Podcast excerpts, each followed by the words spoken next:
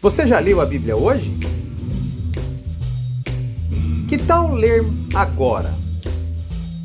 Sim, vamos juntos. poucosminutos.com.br Vocês sabem que os maus não terão parte no reino de Deus. Não se enganem, pois os imorais, os que adoram ídolos, os adúlteros, os homossexuais, os ladrões, os avarentos, os bêbados, os caluniadores, os assaltantes não terão parte no reino de Deus. Me dê uma explicação concreta do que leva uma empresa a colocar imagens de sexo escondido em seus vídeos. Colocar o nome de um gato de estimação de Lúcifer, como no filme Cinderela. E ainda incluir a frase: Lúcifer não é tão ruim assim. Outro personagem se chama Devil Cruella, diabo em inglês. Será que eles estão tentando fazer com que as crianças se acostumem com a presença daquele que é o que vai tentar tragar as nossas almas? Garanto que se você procurar, você encontrará vários outros casos nos desenhos da Disney. Mas se Disney não é uma opção saudável, o que é então? O que, que nós devemos assistir? Vamos lá. Talvez hoje você chegue à conclusão que infelizmente seu filho assistiu a desenhos que influenciaram ele de maneira negativa por muito tempo. E eu preciso comentar isso antes de entrarmos no que realmente é legal para que ele assista.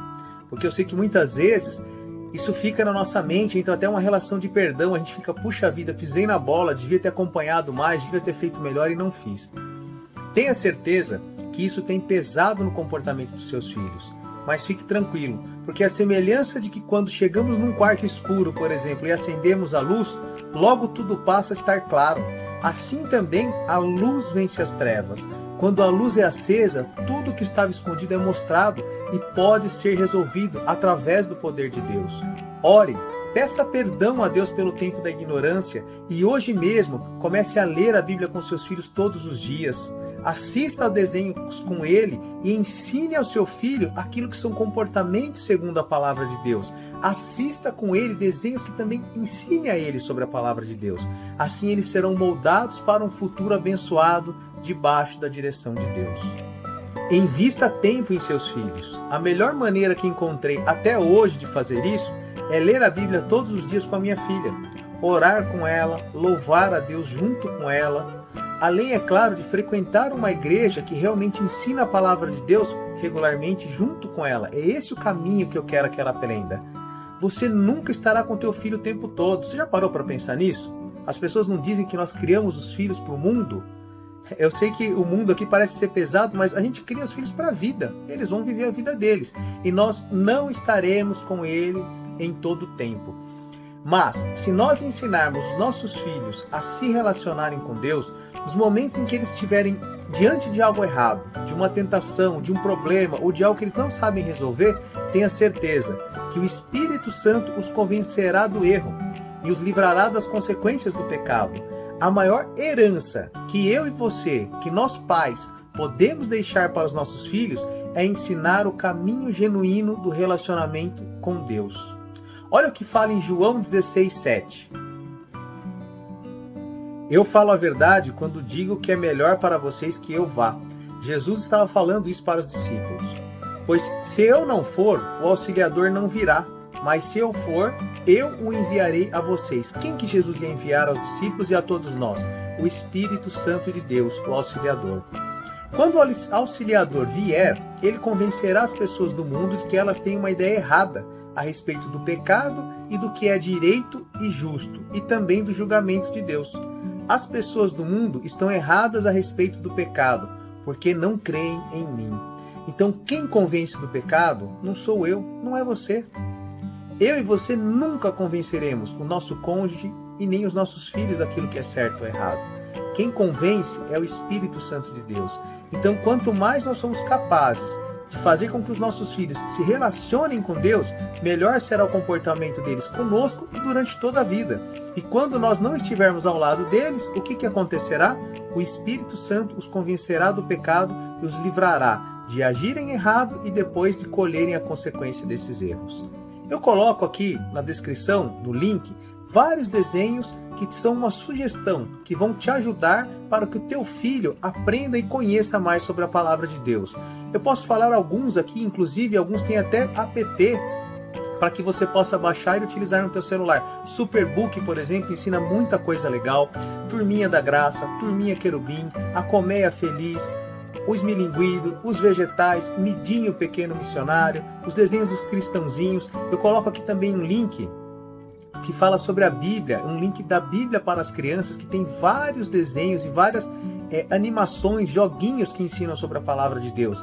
Nós precisamos entender que Deus tem levantado pessoas maravilhosas para trazer tanta coisa boa para os nossos filhos, mas nós precisamos participar disso, nós precisamos buscar, nós precisamos querer. Então, olha os links, busca algo bom para o teu filho e ensina o teu filho o caminho que ele deve andar.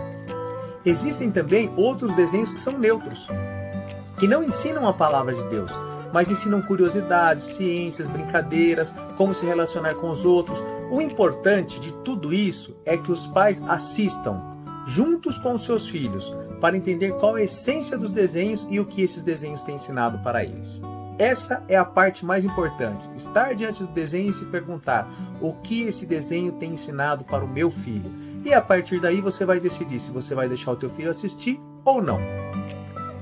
Agora eu quero falar de um problema que eu tenho certeza que você enfrentará, porque eu também já tive que enfrentar. E quando os nossos filhos não querem assistir o desenho que nós falamos para ele que fará bem para ele, um desenho bíblico, por exemplo. Certa vez, minha filha queria assistir um desenho que claramente ensinava coisas ruins para ela. Eu disse a ela que ela não poderia. Ela ficou brava, esperneou, resmungou, e aí ela escolheu um outro, digamos, menos ruim, vamos falar assim. E me falou: pai, assiste esse comigo.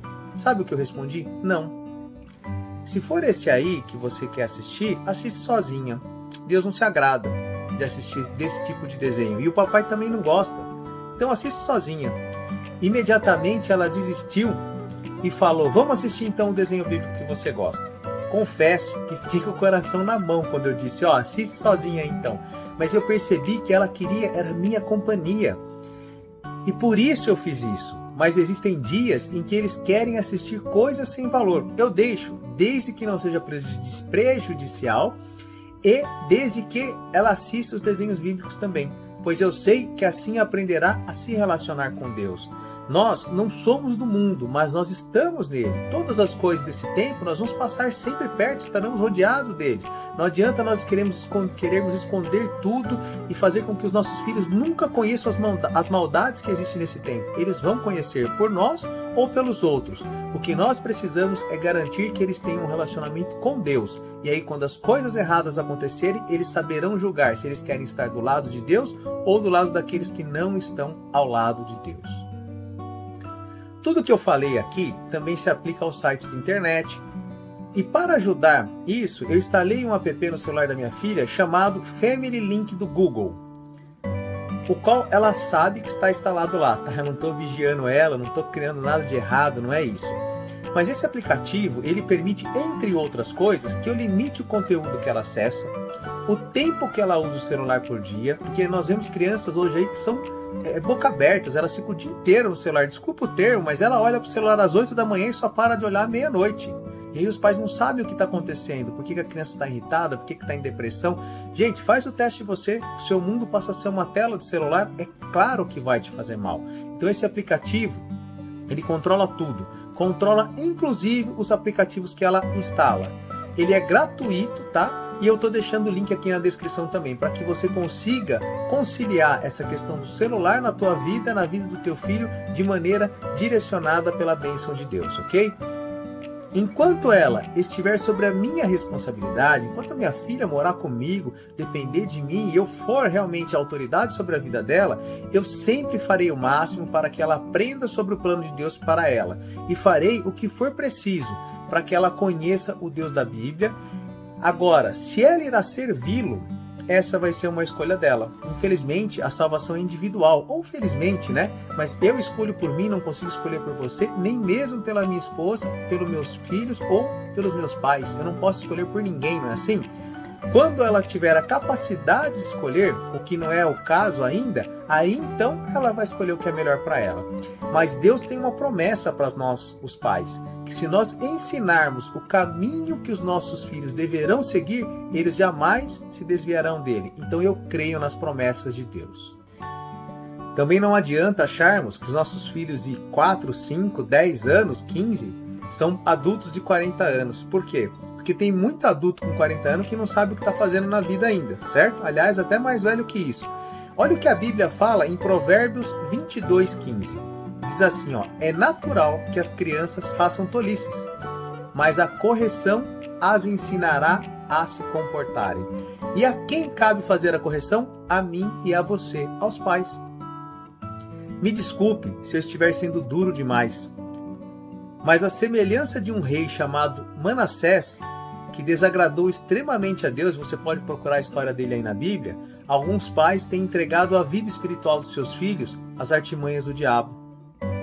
Sim, olha que triste isso que nós vamos ler agora. Vamos ler 2 Crônicas 33, do versículo 5 ao 6.